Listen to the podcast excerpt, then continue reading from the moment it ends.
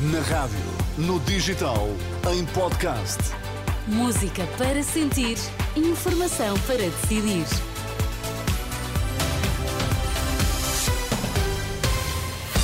Boa noite, Pedro Queiro. Vamos às notícias em destaque esta hora.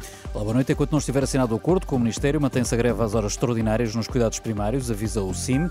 Jogos da Liga dos Campeões no intervalo com resultados diferentes para as equipas portuguesas.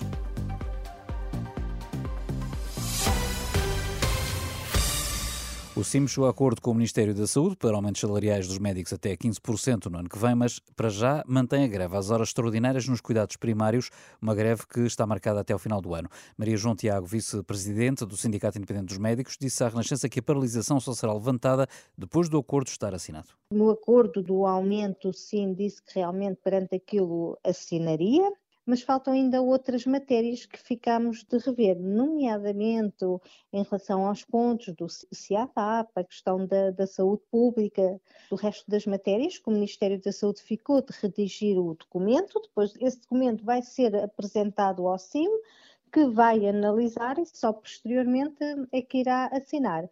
Até hum, essa altura tudo se manterá igual como está. Para já o que está convocado mantém-se. O CIM, o Sindicato Independente dos Médicos, aceitou eh, ontem um acordo parcelar com o Ministério da Saúde, ainda assim quer esperar para ver o documento por escrito. Os centros de saúde vão começar a convocar as pessoas que ainda não foram vacinadas eh, para se imunizarem contra a gripe e a Covid.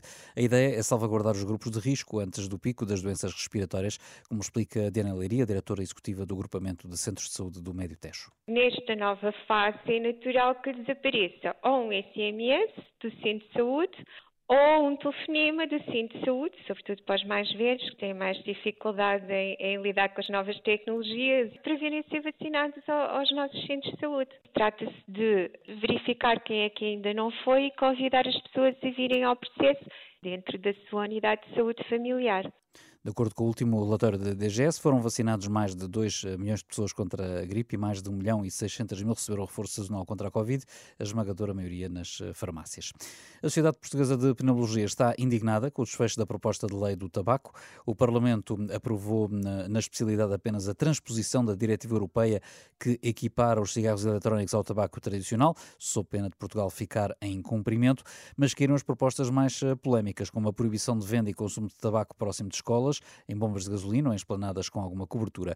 Para António Moraes, o presidente da Sociedade Portuguesa de Pneumologia, pode falar-se numa vitória da indústria tabaqueira. É, claro, obviamente, e, e, e a continuação destes argumentos eh, que são eh, contra a evidência científica, de que não há problema nenhum do fumo ao, ao ar livre, etc. Eh, tudo isto é a favor da, de quem promove a venda do, do, do, do tabaco e, e, quem também, muitas vezes, promove este tipo de intoxicação da, da opinião pública.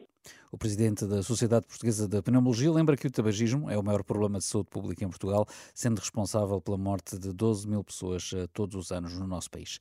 No futebol, o Benfica ganha confortavelmente em casa frente ao Inter de Milão, chegou ao intervalo a vencer por 3-0 com todos os golos marcados por João Mário. Na outra partida, na Pedreira, o Braga perde por uma bola a zero frente à União de Berlim. Os bracarenses jogam com menos um, devido à expulsão de Nhakate. Pode acompanhar os relatos em irr.pt.